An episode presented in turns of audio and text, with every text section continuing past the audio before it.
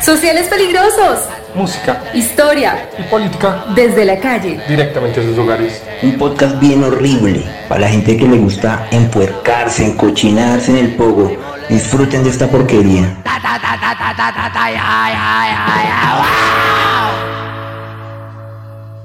Un, dos, tres, cuatro. Le conocí.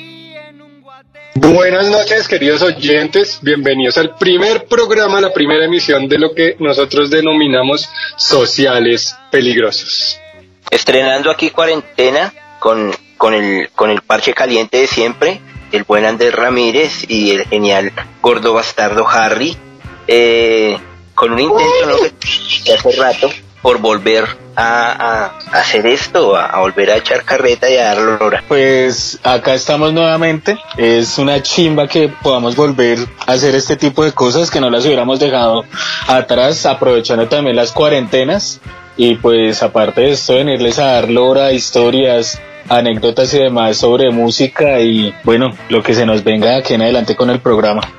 Qué bien, también estrenando formato, ¿no? Ya es un formato totalmente, ¿cómo lo podríamos decir? Como totalmente inalámbrico desde nuestras casitas, eh, desde la intimidad de nuestros hogares. En pantalones y sin bañarnos. bigotes.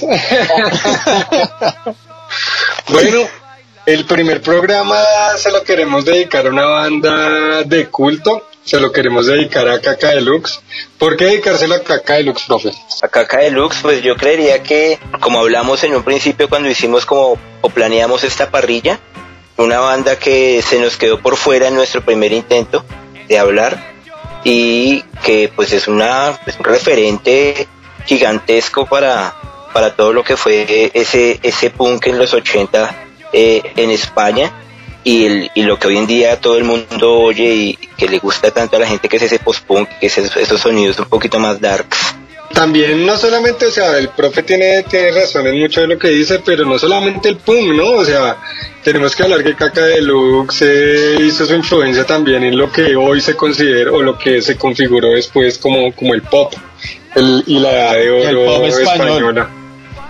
Sí, es la piedra angular Entonces, básicamente de toda la Queridos movida oyentes, pues sin, sin, más, sin más detalles, vámonos eh, de una vez con el programa.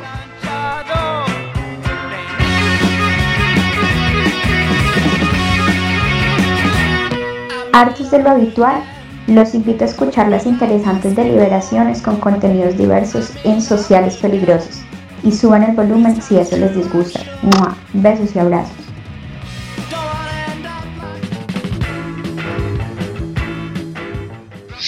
Bueno, y sin más espera vamos a entrar al contexto. Vamos a hablar de, de dónde viene Caca Deluxe, de España obviamente, del, de finales de los 70 de lo que queremos hablar, y aprovechando que en el parche tenemos un historiador, eh, nos vamos a ubicar en el posfranquismo, profe, ¿usted qué opina? Bueno, efectivamente el, el postfranquismo es este periodo que, que observaremos en España después del 75 con la abdicación pues de, de Franco, pero no, creo que no solamente podemos hablar de Caca Deluxe con el postfranquismo, sino que va a estar influenciado porque pues sus exponentes, sus, sus componentes más bien, vivieron el franquismo. Si bien la música se compone en el periodo postfranquista, se compone con las vivencias que estas personas y estos integrantes de Caca Deluxe vivieron durante el franquismo. Entonces hay que hacer un contexto muy sencillo, no voy a aburrir a nadie acá con tanta carreta.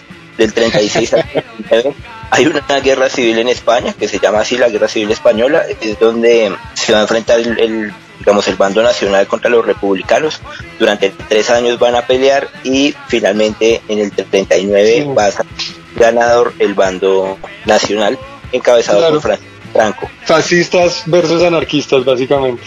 Sí, es un, un fascismo Creo que iba a nacionalista. ser una nota curiosa y un tip curioso. Eh, la bruja del 71 hizo parte de, de, de esa guerra del bando anarquista, ¿no?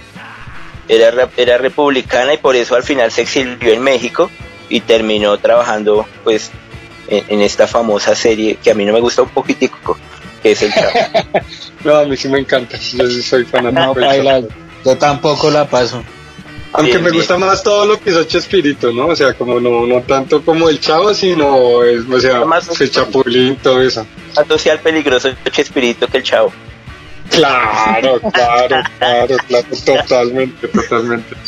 Bueno, y siguiendo con el contexto, entonces, ¿por qué, por qué es importante aclarar esta parte del fascismo? Yo diría que España es una, una, una dictadura cuando, cuando empieza el movimiento punk en, en Inglaterra y, el, eh, y, y se acaba, ¿no? Entonces, como que todo lo que era prohibido, eh, o sea, de un día para otro, porque literalmente no, no fue una, no fue una, no fue un cambio político, digamos que de a poquitos, sino fue un cambio político supremamente radical. Entonces, de un día para otro era prohibido ser gay, prohibido ser ateo, prohibido ser comunista, prohibido ser, hasta casi que yo me atrevería a decir que prohibido ser mujer en una dictadura fascista y al otro día está totalmente permitido todo lo que lo que lo que no estaba lo que no estaba permitido antes. De pronto de pronto no era una una prohibición en, en cuanto al tema de la mujer pero sí era una mm, como una supeditación al papel que la mujer tenía que tener como como como ama de casa así no había la mujer cumplía un rol importante en la familia pero no estaba digamos no tenía las libertades que tenía eh, que tiene al día de hoy. Es interesante lo que Andrés anota con el tema de las prohibiciones porque incluso ser humanista estaba prohibido, ser poeta estaba prohibido. Eh, recordemos incluso acá eh, la canción de Spanish Bombs de The Clash, en donde Claro hablan sí. de en donde hablan de García, de García Lorca. García Lorca es, es fusilado por los nacionales en España con, con estos Claro. cargos, los cargos de ser republicano, ser poeta y ser homosexual. Entonces, eh, esta es otra canción que nos muestra ese contexto de la guerra civil española, de la, la Spanish Bombs. Pero es muy, es muy interesante, como Andrés anota también, el, el momento en donde eh, después de la, la- después de la abdicación de Franco, en el 75, vamos a entrar en ese proceso de transición española en donde al otro día ya todo se podía hacer, pero que no va a ser tan así tampoco, porque la transición va hasta el 82. Sí, la transición de esa España fascista, de esa España que no había sido aceptada por la ONU, de esa España que todavía tenía unos rezagos completamente ca- ultracatólicos al 82 y esa transición va a permitir que muchísimos grupos eh, como Caca Deluxe, el que estamos hablando hoy, pues, pues salgan a- al ruedo. Desde la música podríamos hablar también de empezar a, ¿cómo se llama eso? Como a contextualizar a la gente sobre quiénes eran los de Caca de Luke, ¿no? O sea, eran personas que en la dictadura eran personas totalmente, eh, no sé cómo decirlo, como perseguidas, se podría decirlo. Si ustedes se ponen a analizar caca deluxe, se forma todo siendo básicamente pelados. Gente, no, no eran ni ma- mayores de 20 años. Entonces no, ni, todos ni de 15, porque Alaska ni, ni tenía de 13 16, años. tenía 14, 15 años. Era gente que Creo que todavía te- estaba creo- en el colegio. Si no estoy mal, Alaska tenía 13 años y era la primera vez que tocaba la guitarra cuando, cuando entró a Caca del Lux. porque se había comprado una guitarra y quería estrenársela, tenía como Ajá. 14 años. Para, Una para Flying época. Bee.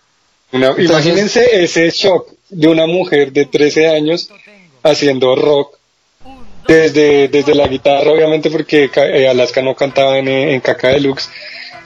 Y pues con esa clase de guitarra, ¿no? Porque es la, la guitarra más rockera por el momento, era como, como la más Judas Priest, por decirlo así.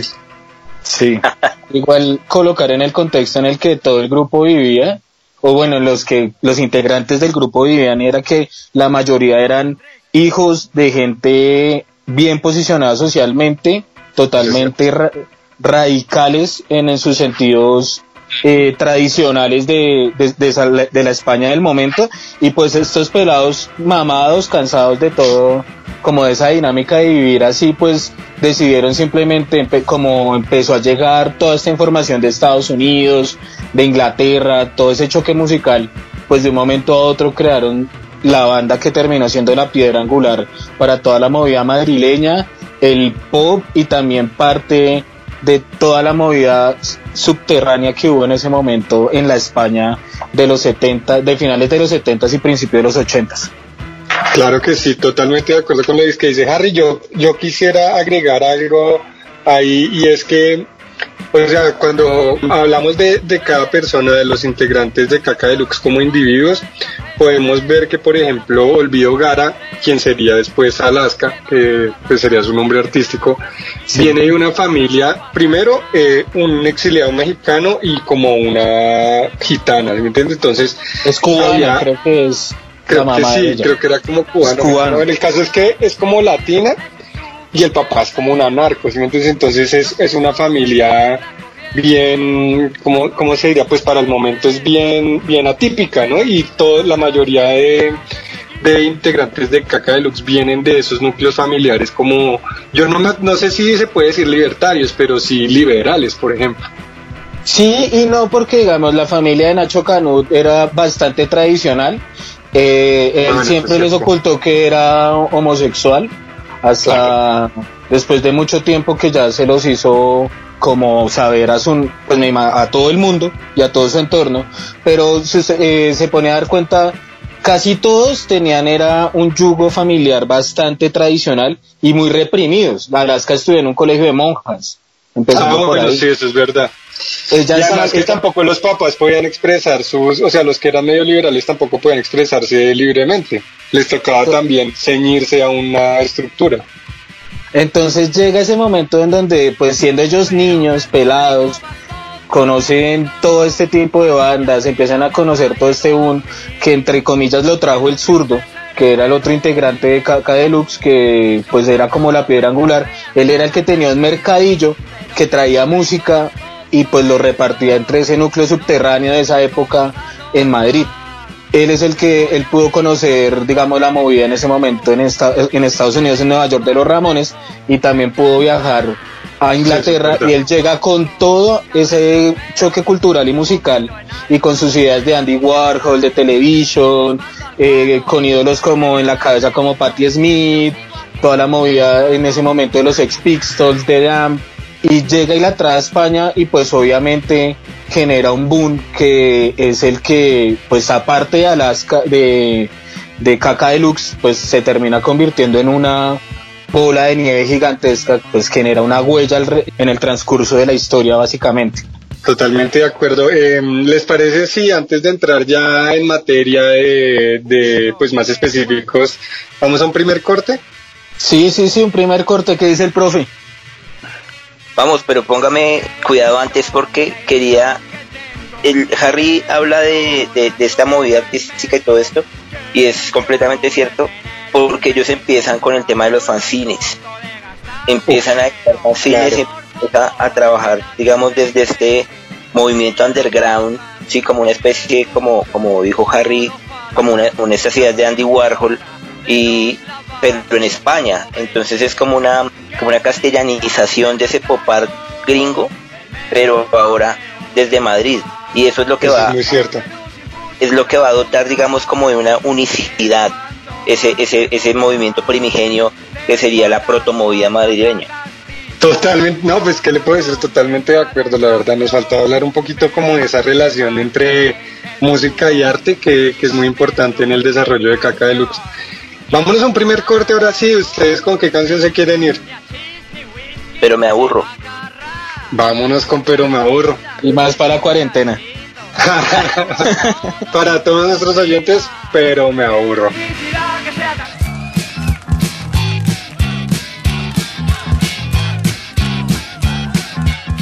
Nada mejor que escuchar sociales peligrosos para acabar con esta monotonía. Vamos a pasar la chimba. I used to be a punk, but now punk's on. Whoa, I got me.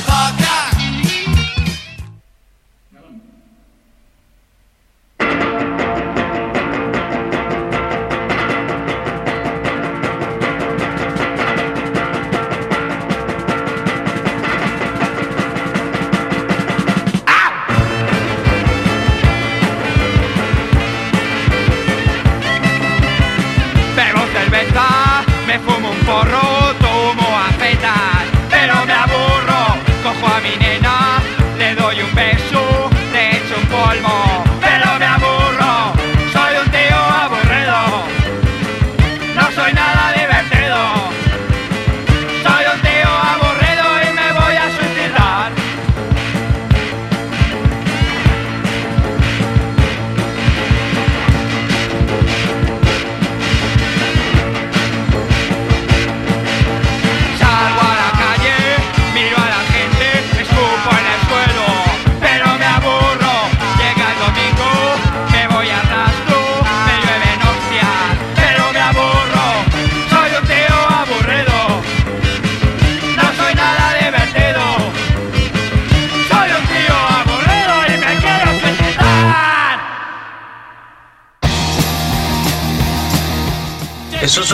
peligrosos sí quedan lora chimba. Están de regreso. Y bueno, pues ya de regreso, después de nuestro primer corte musical, pues vamos a darle ya y entrar de lleno con quiénes empezaron, en qué año y demás historias sobre Caca Deluxe. Hay que resaltar mucho y son los integrantes que tiene esta banda. Se forma en el 77 y si nos ponemos a ver de muchas de las bandas así emblemáticas históricamente, en el 77 se formaron casi todas. Y pues Caca Deluxe no podía ser la excepción. Se forman Sí, es un año bien raro, ¿no? O sea, porque en el 77 usted, y son buenísimas las bandas que tienen su primer álbum del 77. O sea, hasta los Eh. O Se puede eh, um, se- los Ramones, eh, Por eso sacan es infinito ese. Es, por eso es que es bastante curioso que en este mismo año, en España, de salida de, un, de, una, de una dictadura, se forme una banda como Caca Deluxe, que tiene como integrantes yo creo que la alineación más mítica por lo que después terminan haciendo, ¿no? Porque tienen a Fernando Márquez, el zurdo, Carlos Berlanga, Alaska, Nacho Canut, Manolo Campoamor y Enrique Sierra. Ellos son los primeros que forman la banda, sacan un single, si se puede hablar, en el 78, que es el homónimo de ellos, Caca Deluxe. Caca Deluxe, empiezan todo su circuito underground de conciertos y empiezan a inspirar a otras bandas. Lo curioso es que con la formación de ellos empiezan a generar formaciones alternas de distintas bandas, que en este caso terminan formando bandas como, en este caso Radio Futura, Alaska ya saca después su, su mismo proyecto simultáneamente entre los mismos años que, que graba Caca Deluxe terminan sacando también Alaska y los Pegamoides, Paraíso, La Mode, eh, Parálisis Permanente también termina saliendo entre todos esos proyectos. Entonces ahí es donde uno se empieza a dar cuenta. Son un grupo que realmente no duró mucho, digamos su trayectoria Sí, musical. pero como dos, tres años, ¿no? Son dos años, 77, 78. Entonces se separan. No, eh, el zurdo es el que queda como a cargo de toda la producción musical. Y en el, en el 82 saca un split de Caca Deluxe y Paraíso también 7 pulgadas. Y hasta el 83, que es cuando los vuelven a reunir, es que Pues sacan. por el programa de, ¿cómo se llamaba ese programa? El que está en la, en YouTube que vimos tanto, que era como en el 83 que decía, bueno, y después de tantos años vamos a reunir, y que salía tocando La Tentación, eh, bueno, no me acuerdo las otras dos canciones, pero las, salían- las salían tocando como un poquito más rápido, con un estilo como más pegamoide que, que como en el que uno puede pillar de caca deluxe en, en las canciones malditas, por Sí. ejemplo.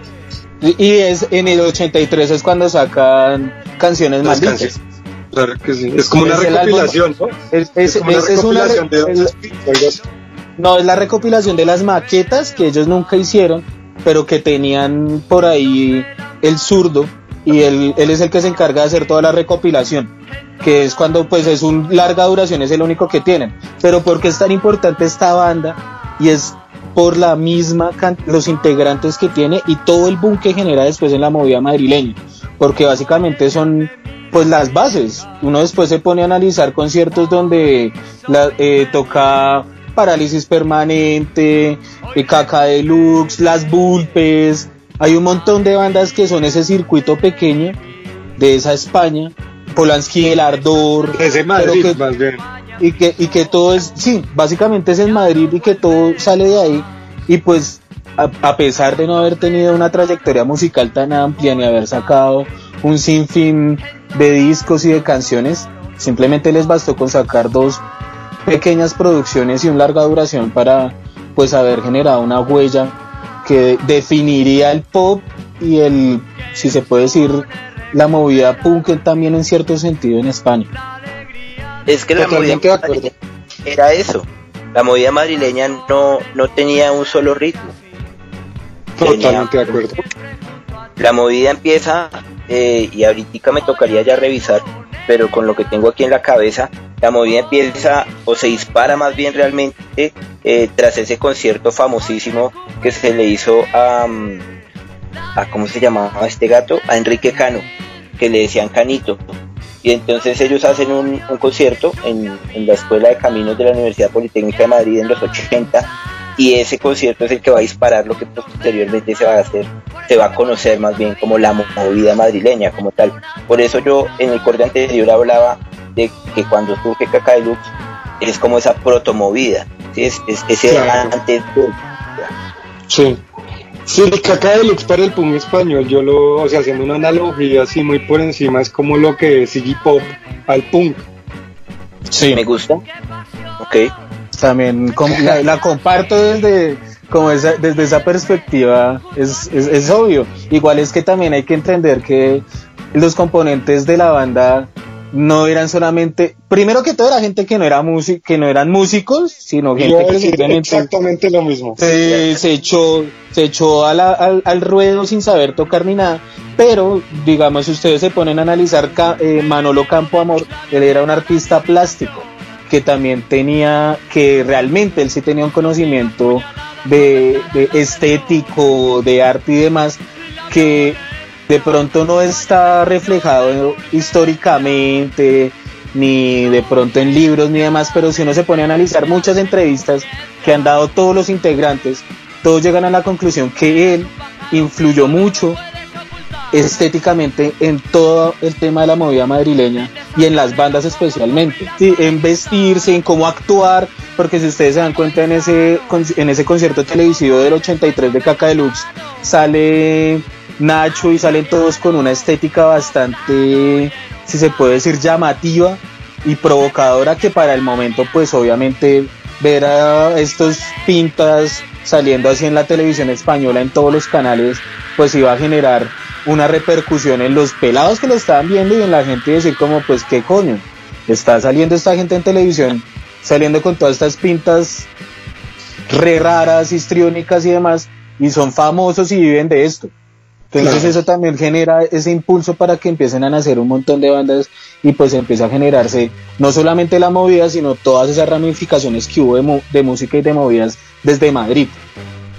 Yo quisiera decir algo al respecto, o sea, añadiendo a lo que dice el viejo Harry Gordo Bastardo, es que, mire, por ejemplo, Caca Deluxe le- es una propuesta artística más allá de musical, ¿no? Porque, pues, eh, como decía Harry, ellos no eran músicos y no sabían tocar los instrumentos. De hecho, Alaska compró la guitarra y aprendió a tocar con, con la guitarra que compró.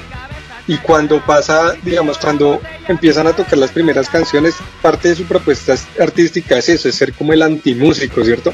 Sonar feo, sonar desafinado y tener letras guarras para que a la gente pues del momento, sea, no le gustaba, o sea, le, le gustaba un par de, de- de personas jóvenes, pero a la gran mayoría de gente que, que escuchaba Caca Deluxe en sus presentaciones o algo así les disgustaba. Y uno lo puede notar, por ejemplo, en canciones como Pero qué público más tonto tengo, este tipo de, de movidas. us- Ustedes pueden ver que esta propuesta la puede relacionar directamente con lo que hacía Andy Warhol en los 60s, en los principios de los 70s. Lo puede relacionar obviamente con Verde Underground, pero también con, con quién? Con, Con Ah, Television. fue. Y con con. Television y con ay, y con David Bowie. Casi no, casi no me acuerdo. Porque el, el, el, el tema de Bowie también hace, hace es una influencia Oh. muy dura dentro de lo que puede hacer Caca Deluxe. Obvio, y es que además hay que dejar muy claro, y es que David Bowie es la influencia más grande, aparte de Siouxsie, para Alaska. Alaska total. realmente, eh, eh, digamos, sus pilares musicales, eh, primero fue David Bowie, porque pues David Bowie venía haciendo música desde los 60s, y pues empieza Sí. en este tipo de años, lo que es el 74, 75, 76, 77, consecutivamente empieza a sacar hits, hits, hits, hits, hits, hits, que influenciaron musicalmente y parte de la historia musical básicamente en dos. Pero después, hacia los 80s, viene cuando pudieron tener la oportunidad Alaska, parte de los Pegamoides, parte de toda esa movida madrileña y de todo ese grupo de Caca Deluxe de conocer a bandas como Siouxsie and the Banshees, Killing Joke, Bauhaus y empieza esa otra transformación de lo que venía haciendo, como decía el profe, esa protomovida y la movida madrileña para entrar en otra movida totalmente distinta que también se termina convirtiendo en algo que musicalmente y estéticamente y artísticamente es muy, muy, muy grande, que se puede decir que es la cara B de la movida madrileña. Totalmente de acuerdo. Y eso es muy cierto porque la movida tiene dos caras y hay que ser claros con eso. Sí. Yo quería retomar una cosa que había hablado eh, alguno de estos vagos y era que mm, el- la televisión se convirtió en un escenario muy importante para, para Caca Deluxe y para la movida madrileña por lo general en, en este momento. Y El programa había- de Radio 3, si no estoy mal. ¿Qué cosa? El programa de Radio 3 que llevaban como las bandas de que estaban sonando por ahí en la calle, lo llevaban y lo... Era como el top of the pops desde que había en Inglaterra, pero en España. Radio claro, 3. pero quería hablar que el primer programa que se metió, digamos, de ese, de esa manera, de, o con respecto a estos temas más bien, era el que hablamos ahorita por fuera de micrófonos, que era mm, eh, la Edad de Oro. ¿no? Claro. La Edad de Oro transmitió el 17 de mayo de 1983 su primer programa y el protagonista de ese programa fue Cacadelú. Claro que sí. Entonces, pues digamos que va a empezar ese, ese, primer, ese primer programa de la Edad de Oro va a ser el original transgresor y el original epítome de en donde se van a empezar a presentar las movidas, la- las bandas de la movida en, en España. De ahí en adelante a la Edad de Oro van a ir todas las famosas que se van a formar después cuando, cuando Nacho y, y Benavente hacen, hacen parálisis también van a participar en estos programas en la bola de cristal que va a ser otro.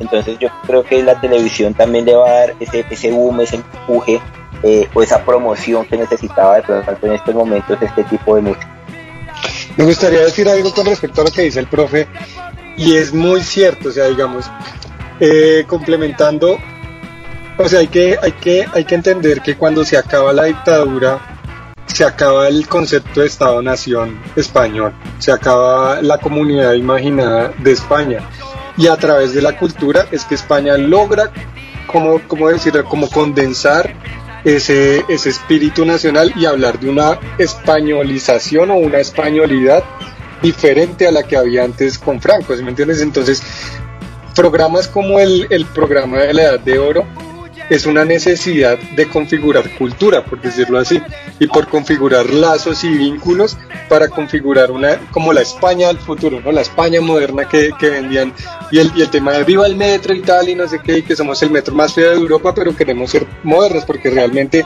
si ustedes se ponen a ver y España siempre es, digamos, en todos los ámbitos siempre está por debajo del promedio europeo. España es, una, es un país que se acerca mucho más a Sudamérica o a Latinoamérica claro que a Europa. Más borrachos Cla- Literal, son papás papá- borrachos. Y retomando, pues yo diría que por eso es que, digamos, bandas como, no sé, cómo se puede decir, Caca Deluxe, Escorbuto, Cicatriz, pegaron tan duro en Latinoamérica, porque es que venían de un contexto muy parecido y así a nosotros como latinos nos parezcan muy europeos los españoles, lo menos europeo de, de Europa es España. ¿Les Bueno, parece si vamos a un segundo corte? bueno escojan canción Sí, Eh, a mí me encanta, o sea, mi- una de mi- mis canciones, es que es difícil escoger mi canción favorita de Caca Deluxe, pero vámonos con la pluma eléctrica. esa, vale de una.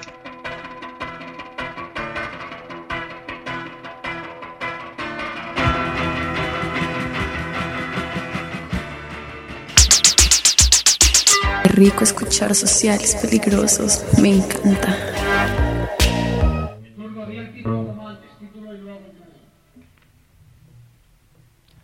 La pluma eléctrica. Un, dos, tres, cuatro.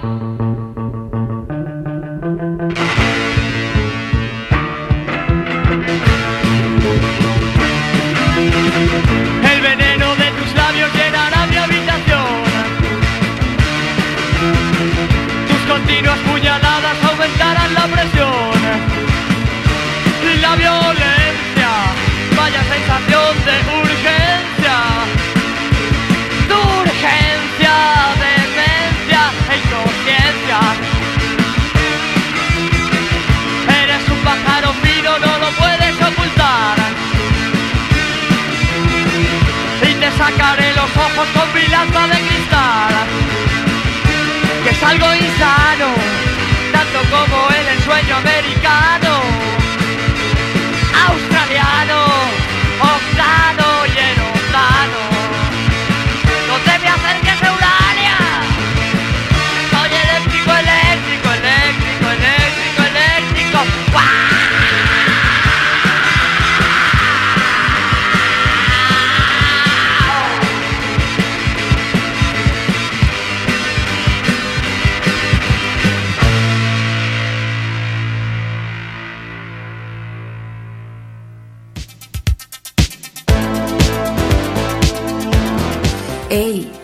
carechimbas de sociales peligrosos sí quedan lora.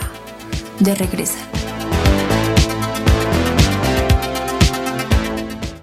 Bueno, volvemos después de ese corte con la intención de tratar el tema de la influencia de Caca Deluxe en, en su contexto histórico, ¿no?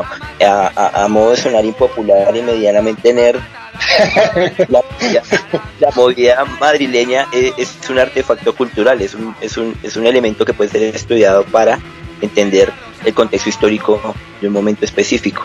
Ay, no voy a decir más porque si no nos dormimos.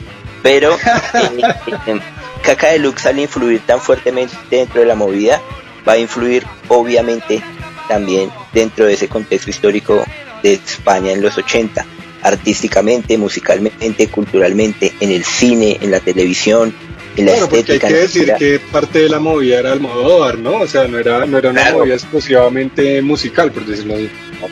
Almodo, Almodóvar, ¿cuál es, el, ¿cuál es la banda en donde toca Almodóvar? Almodóvar y McNamara se llama. Bueno, Eh, pues, o sea, pero es que Almodóvar no es conocido por como músico, sino como pues director, entonces lo digo es por eso. Pero a lo que voy es que eh, la movida va a influenciar en, en todos estos ámbitos a esa sociedad que está saliendo de, ese- de esa España ultracatólica. Pero la movida, creo yo, también es excluyente. ¿no? Así no se llama movida española, se llama movida madrileña. Por eso creo que también va a tener una, una cierta re- reticencia de otros grupos, de otras bandas, de otros ritmos que están surgiendo en esa España de los 80 que le va a hacer como una contraposición. El ejemplo más claro sería el rock radical vasco, al que también en algún momento le dedicaremos algún espacio en este, en este, en este programa. Pero sí me parece que es interesante pues también mencionar eso. Como, Me gustaría decir algo al respecto. Digamos, sí, o sea, tiene toda la razón, es verdad, es un fenómeno netamente madrileño. Pero hay que tener en cuenta que el rock radical vasco es del País Vasco, y el País Vasco, pues, no es España. Mientras que la movida madrileña sí recoge como. Que. ex- Ah, bueno, pues, ay, pero. Me Digamos, refiero a sa- que. que no son- O sea, se van a poner con su debate del Claro, es que, es que el profe tiene razón, porque es que técnicamente sí son España, o sea, realmente, o sea, y hay gente en el País Vasco que, se que son vascos y se consideran españoles, o sea, eso también existe. Pero a lo que me refiero es que, eh, pues, la cultura es diferente, es como Colombia, ¿sí? Entonces, o sea, somos un país políticamente y administrativamente, pero es un país multicultural, y eso le pasa a España. Y por eso es que Colombia es tan parecida a España, y México también se parece No, no. mucho a España por eso. Es así, y eso es, eso es interesante anotarlo también en este segmento, porque España desde la Edad Media es un país de países. No es solamente pues, España, lo que hablamos es del castellano, pero el castellano es de Castilla. Eh, está, está un montón de, de- de lenguas nativas de la actual España. ¿sí? El, el, el, el- el Sí, porque gallego, no hablamos euska- euske- eh, euskera. el euskera, Porque no catalán. habla- sería, sería más divertido ser latino, pero hablar euskera. Porque se supone que, o sea, la cultura paisa viene de, o sea, de la colonización. Los que los, los, los, prepa- los protopaisas son vascos. protopaisas. Bueno, eso podríamos también eh, debatirlo en algún momento, porque pues Colombia Sí, es un país de inmigrantes. Volviendo al tema de la movida, digamos que la movida madrileña, en mi opinión, eh, también incluye la movida granadina, incluye la movida, la movida gallega, que sería el tema de siniestro total y todos ellos. Los de Granada serían los de KGB, todos este, todo este parche. ¿Y cuál más? No sé si los catalanes entraron mucho ahí, pero también, o sea, hay que aclarar que España sigue siendo un país en extensión pequeño.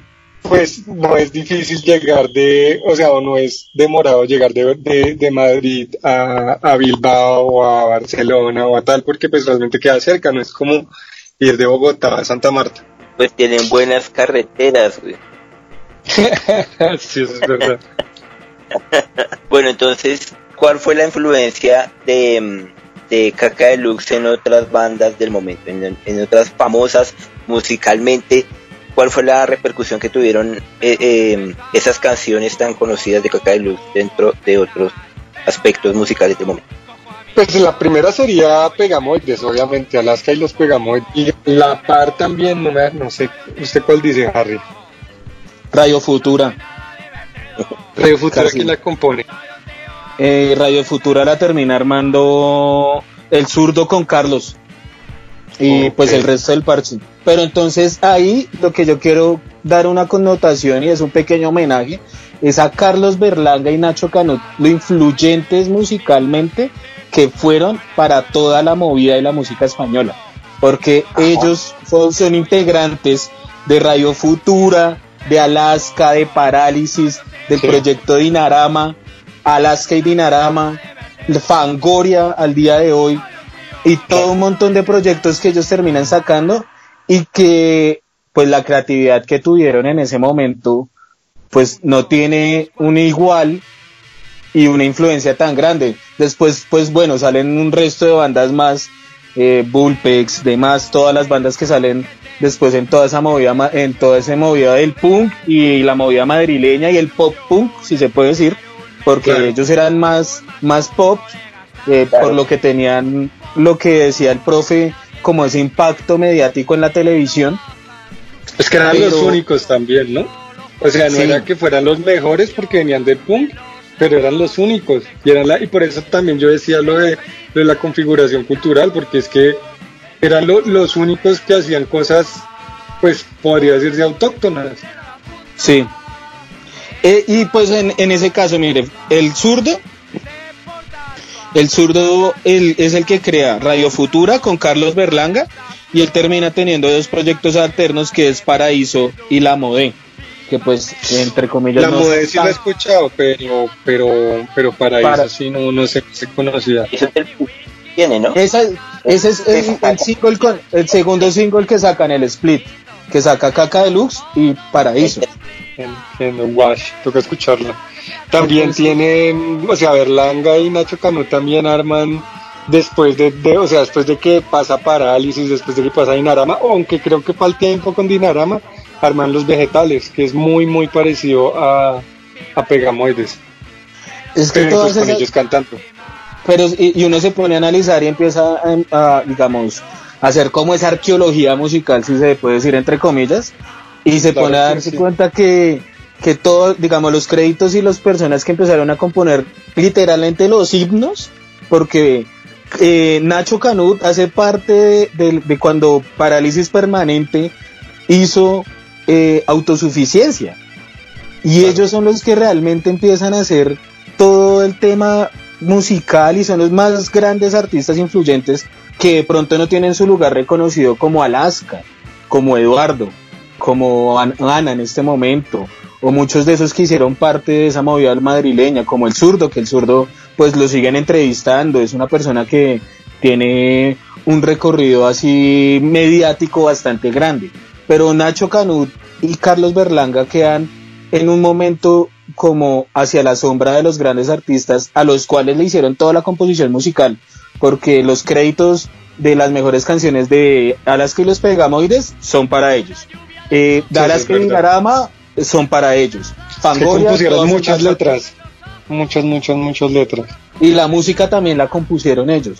Entonces ese también es el impacto que después empieza a generar hasta estilos de hacer música y de hacer canciones. Porque la influencia siniestrista de Carlos Berlanga se ve muy evidente en todo lo que en las canciones, digamos, de parálisis y de y de pegamoides que tienen un sentido como mucho más siniestro. Y las canciones más pop que tiene Alaska las hizo Nacho Canut, empezando por ahí. Se puede Sí, decir eso es verdad. El man es, el Ay, man es como el, el que, el punto pop ahí del- de la alineación. Entonces, eso era también como un reconocimiento que se le tenía que hacer a dos Pues, personas. o sea, yo diría que más pop como de New Wave, ¿no? Sí, obvio. Ellos tienen una influencia New Wave. Pues se, se denomina entre New Wave porque pues era lo que no encajaba musicalmente en el pop, ni en el rock, ni en nada, sino pues New Wave. Pero después se terminan convirtiendo en proyectos como Fangoria, que Fangoria es algo ultra más pop pop. pop. Ultra del pop, Es como el género, ¿no? El ultra pop.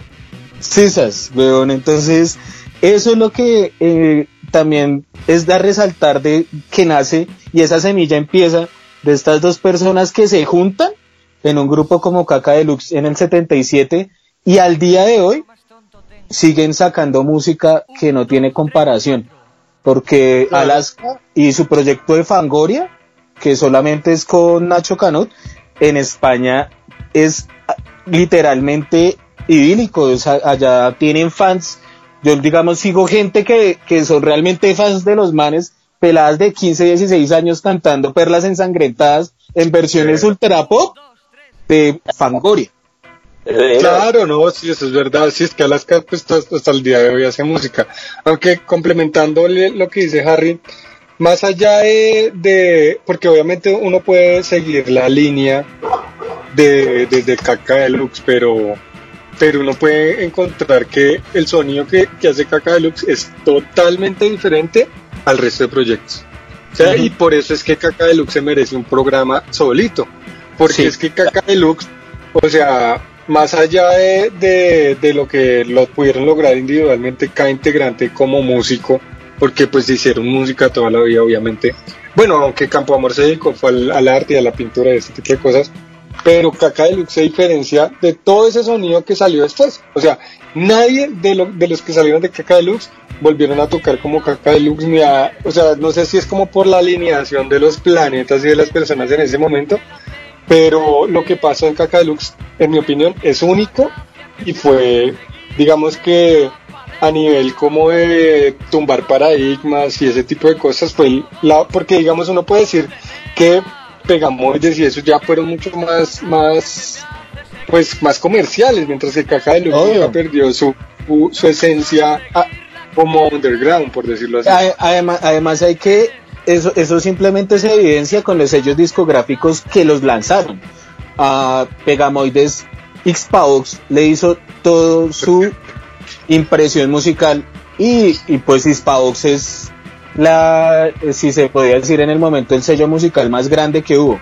En cambio, eh, cuando empezaron a sacar sus discos, eh, sus primeros discos, a Caca Deluxe, eran, dis- eran sellos discográficos muy independientes. Fue una producción muy limitada, a, a excepción de, del tercer disco que es Las Canciones Malditas, que es uno de los álbumes también más reeditados de, del punk y de toda esa movida históricamente, pero pues que nunca tampoco lo sacó un sello discográfico como Hispavox. Y eso también genera sellos discográficos independientes para producirse ellos mismos y tener la libertad de hacer lo que ellos quieran. Y, es- y eso lo podemos ver ahorita como las producciones musicales que hace Leonor SS, que son totalmente independientes. Vamos para allá, sí, a eso iba. Porque Caca Deluxe no solamente influenció gente en los 80, sino, digamos, a mí como, como individualmente, yo, yo creo que, o sea, primero me, pues, me conseguía a Parálisis Permanente en un caseto, después Ajá. en un CD me llegó El Mundo Indómito de Alaska, y después me llegó Caca Deluxe. Y cuando escuché Caca Deluxe fue como, wow, no, ¿qué es, qué es esta mierda? Y después de ahí, yo diría que fue una influencia muy, muy fuerte en, digamos que en mi vida y eso. Y no fui el único, si a mi generación le influenció Caca Deluxe. Yo le pongo que por ahí 2006, 2007 para acá, cosas así, pues obviamente había gente que se podía conseguir los casetos de Caca Deluxe, pero yo pude conseguir Caca Deluxe solamente hasta que llegó el internet. Era tan caleto que era muy Claro. difícil de conseguir caseto. Yo quería hablar de otro de esos componentes de Caca Deluxe que, que, que, que son bien importantes y que ahorita Harry anotaba, que, mm, que pues fue obviamente pues, el que fundó el grupo, que es Carlos Berlanga. Este man, yo hasta que empezamos, digamos, con la idea de, de hablar bien de, de, de Caca de Luz fue que me empecé a dar cuenta de todo lo que el man había hecho y tiene un, es un cartelón ese tipo. Bueno, era. Sí. Es, porque él, él sigue vivo y sigue teniendo una banda que no tengo muy presente. A preguntar, ¿el man sigue vivo? Sí, Bueno, es, sí. 2002. Ay, entonces, entonces hay un perfil que se hace pasar por Carlos Berlanga en un... Sí, güey. No, porque si es una página, pues marica, o sea, digamos, si hay de, Bueno, sí. de músicos muertos como de Freddie Mercury o algo así, porque hay algún fan ultra pero no es fan, que- pero, pero es tan así que tiene fotos como reinéditas y publica fotos así como, como re Puede íntimas, ser de pronto, página, o sea, de pronto algún digamos. familiar o algo. Exacto, eso le iba a decir. Esas fanpages son la mayoría de veces eh, manejadas por familiares. Pero, Pero pero bueno. el, man tiene- el man se muere en el 2002 de, de un tema hepático, si no, ma- si no me acuerdo mal. Y tiene, tiene la, la última producción que tiene del- es, del, es del 2001 y tiene más de 185 canciones compuestas, la letra y la música por él. Muchas de Sí, ellas Cerdo. en Lux y en Alaska y Dinarama. Si no, te- si, no, si no estoy mal, a las bandas les tocó hacer como un, una pausa mientras el man iba a la mili y después volvía, ¿no? Sí. Pues marica con esa, o sea, vea esa producción que tiene el, el récord. Increíble. hizo tan buena música y fue tan buen letrista y productor que pues él participó de autosuficiencia y una masacre en Texas, que son los dos signos más grandes de parálisis permanente, si se puede decir entre Sí, comillas. es verdad. No, eso es cierto, eso es cierto, estoy totalmente de acuerdo. Yo creo que nos vamos a un corte o qué? De una.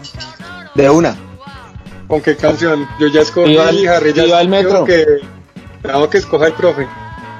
Yo ya escogí. Viva el metro, viva el metro. Bueno, entonces solo porque Harry dice, ¡Viva el metro!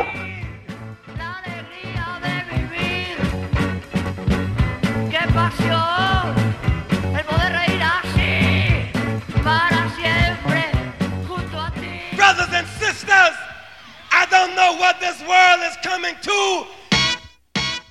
Oi, Cucho. Chimba programa. We'll back soon. Pause, I'm lowering my level. The hard Un, dos, tres, cuatro.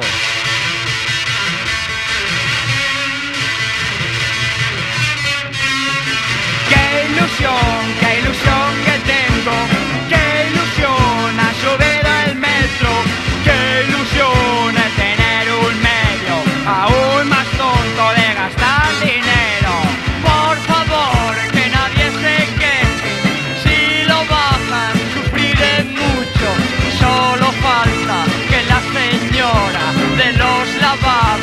lavabos me cobre en cheque.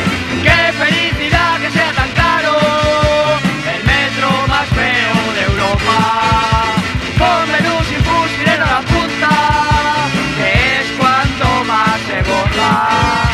De Portazo a Plaza Castilla, bajándome en cada estación, me gasté más de 20 duros. ¡Viva el metro, es mi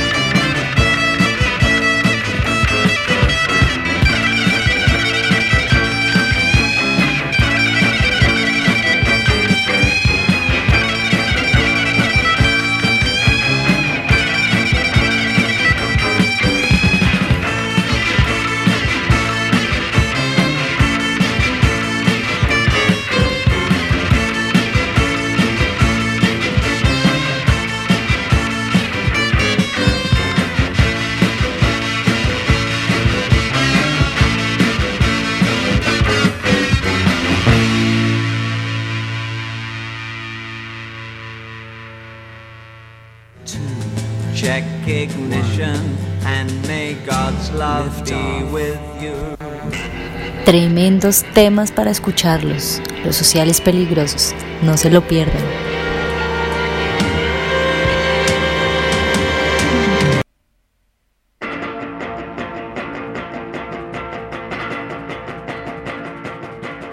Volvimos socios. Nada, ya para ir, digamos, concluyendo este, este primer programa de, de, de nuestro intento por volver a dar lora de música contextos culturales, hay que terminar, digamos, relacionando cómo Caca Deluxe va a romper un, montón de, de, de, paradigmas en algún momento en ese rock español que se venía haciendo para el momento. Va a ser esta banda punk insigne de los 70, de finales de los 70 más bien, y que va a hacer esa protomovida madrileña en un principio, cuyas letras se relacionaban obviamente, como Andrés anotó en algún momento, con la realidad histórica de, esa España en, transición democrática, pues franquista, con un montón de, de todavía, digamos, legado ultracatólico encima de sus espaldas, pero que a pesar de todos estos inconvenientes va a, radicalizar una manera de hacer arte desde lo underground, desde cómo se va a, a trabajar eh, la música, el fanzine, el arte, incluso el cine, y que va a ser pues la mamá de todos los pollitos de la movida después, y con esas bandas que Harry mencionó, como Radio Futura, como Parálisis Permanente, todos los proyectos que va a sacar posteriormente de Alaska, como Alaska Dinaramas, Pegamoides, Pacoria, etcétera, y pues creo que para haber sido un, un primer programa grabado a la distancia, más mediocres que tenemos a nuestra disposición, pues nos fue bien. Mis perros los quieren un abrazo. Y, y ¿qué más hay por decir? No, pues nada, este programa también es una invitación a que los oyentes pues escuchen Caca Deluxe, eh, digamos que entiendan que más allá de una banda de punk o un, proyecto musical es un, es, un, es un proyecto artístico, es algo que abarca mucho más, es algo que históricamente tiene una importancia, digamos que muy grande, pues eh, al menos en el, en el rock and roll, porque pues me imagino que hay gente que no le interesa eso, pero realmente eh, la movida madrileña empezó con Caca Deluxe y no es solamente Caca Deluxe, obviamente, y es un montón de gente que hay detrás, es un montón de, de proyectos que hay detrás y que hasta el día de hoy siguen influenciando la música que, que se hace desde, desde el rock and roll. Obvio, y también es, es la importancia que han tenido que al día de hoy siguen estando vigentes entre juventudes, pelados, la gente que ha podido tener acceso les genera un impacto y obviamente les genera un amor por este tipo de música. También pues les quiero agradecer a que a ustedes porque sigamos intentando este tipo de cosas. Y como decía el profe, un momento histórico pues vale la pena dejar como algo para la para el futuro, weón, básicamente para acordarnos, no sé, dentro de unos 15 años y escucharlo y decir como puta, nosotros éramos bien bien estúpidos o qué chimba o lo que sea. Pero eso Sí, eso eso sí, me caray. parece muy chimba y también me parece chimba que en estos pequeños espacios le hagamos homenaje y también le demos un lugar en la historia y a la gente que también pueda conocer artistas como lo decíamos anteriormente del calibre de, Nacho Cano y de Carlos Berlanga, que entre comillas se quedaron en la sombra de grandes personas y de personalidades y de artistas como Alaska o como Eduardo Benavente. Eh, eso también me gusta que hubiéramos hecho este primer intento, porque van a ser muchos y pues para invitar a todo el que lo escuche que siga estando pendiente porque este canal, este podcast la va a romper como ningún otro canal en esta ciudad. La madre que lo vamos a hacer. Y pues el próximo programa vamos a traer una banda que es de ultra culto para mí. Realmente soy un devoto de ellos y es Divo. Entonces pues pendientes, nos iremos ya de despedida con un par de temas de Caca Deluxe para que los escuchen e igual pues estén pendientes y escuchen todos nuestros programas de aquí en adelante.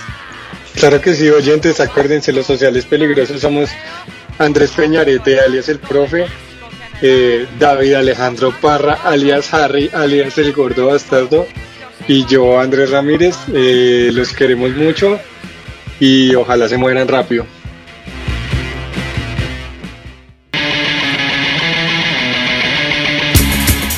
Uf, perro, esta emisora es de la buena, de la mejor.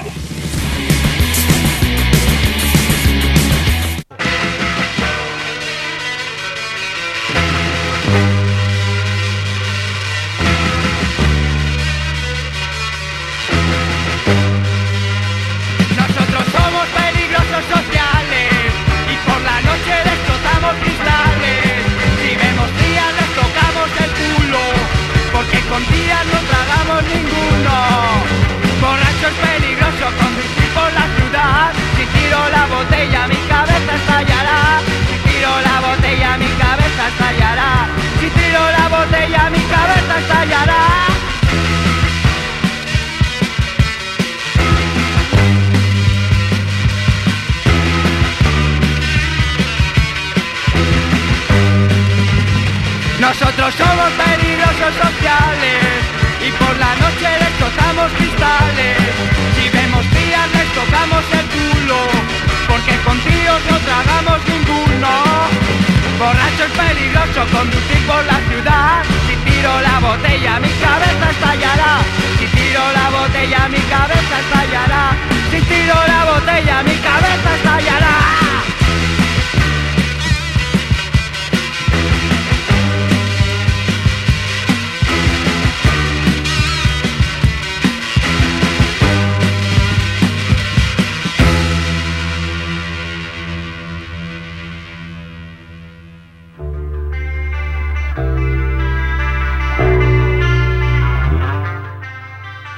Recuerden que esto fue Sociales peligrosos. Sociales peligrosos. Sociales peligrosos. Sociales peligrosos. Sociales peligrosos. Sociales peligrosos. Sociales peligrosos. Sociales peligrosos. El mejor podcast de esta gonorrea de ciudad. Gonorrea Ome.